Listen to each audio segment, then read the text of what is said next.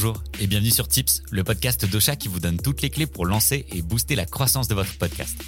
Moi c'est Robin et dans ce nouvel épisode, on va voir 6 astuces pour développer la communauté de votre podcast. Et oui, c'est cette communauté qui vient vous écouter et qui fait que votre podcast va grandir avec le temps. L'équation est extrêmement simple, pas besoin d'être un génie des maths. Si votre communauté grandit, votre podcast grandit.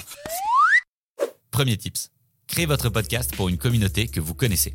À chaque minute qui passe, il y a des nouvelles émissions de podcast qui sont créées.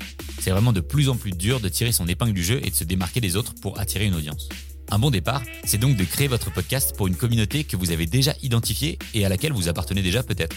Par exemple, vous êtes sur un forum, un groupe Facebook ou un Skyblog à propos d'un jeu vidéo que vous adorez et vous voyez une communauté très active, c'est une opportunité en or pour lancer un podcast. Vous n'aurez même pas à faire le travail de créer une communauté, elle existe déjà. Deuxième tips, faites des récapitulatifs dans vos épisodes. Faire une conclusion avec les éléments clés à retenir à la fin de vos épisodes peut devenir une véritable force de votre podcast. Votre objectif est simple, que votre audience termine son écoute en se disant ⁇ Oh là là, il était vraiment hyper utile ce podcast, je vais revenir ⁇ Il vous suffit de faire un petit bullet point avec les éléments les plus importants de votre épisode et le tour est joué. En plus, vous pourrez très facilement le réutiliser pour écrire un article de blog ou un post LinkedIn par exemple. Et hop, un peu de snacking content en prime.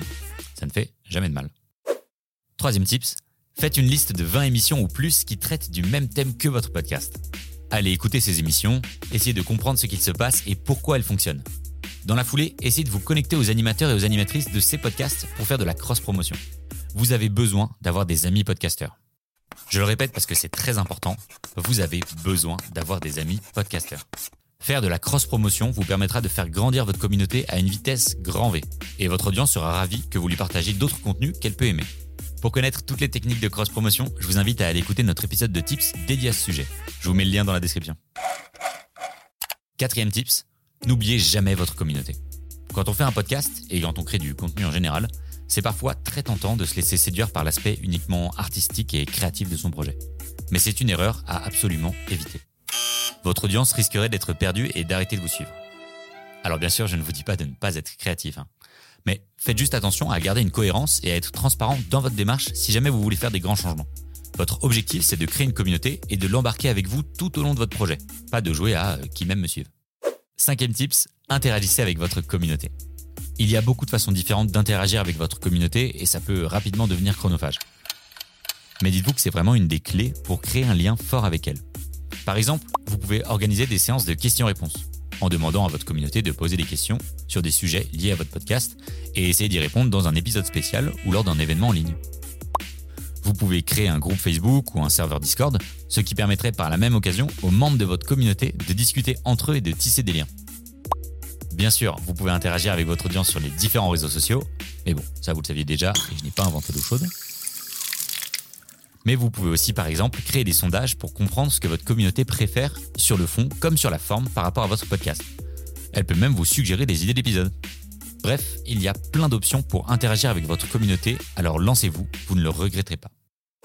Le sixième tips, c'est d'essayer de vous démarquer des autres par rapport à vos call to actions.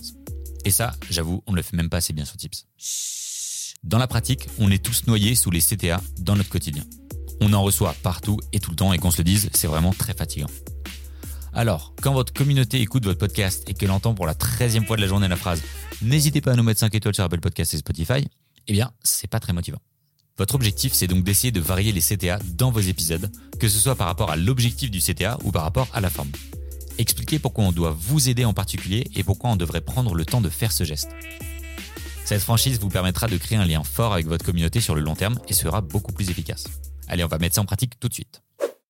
Merci beaucoup d'avoir pris le temps d'écouter ce nouvel épisode de Tips. C'est un plaisir de voir que vous êtes toujours aussi nombreux et nombreuses à écouter notre émission. Si vous voulez nous donner de la force, allez vous abonner à notre chaîne YouTube Ocha France. Je vous mets le lien dans la description. Sur cette chaîne, on vous partage plein de tips pour lancer votre podcast. Et on y consacre beaucoup d'énergie avec Emma, mais aussi avec Nini, notre alternant monteur cadreur super talentueux.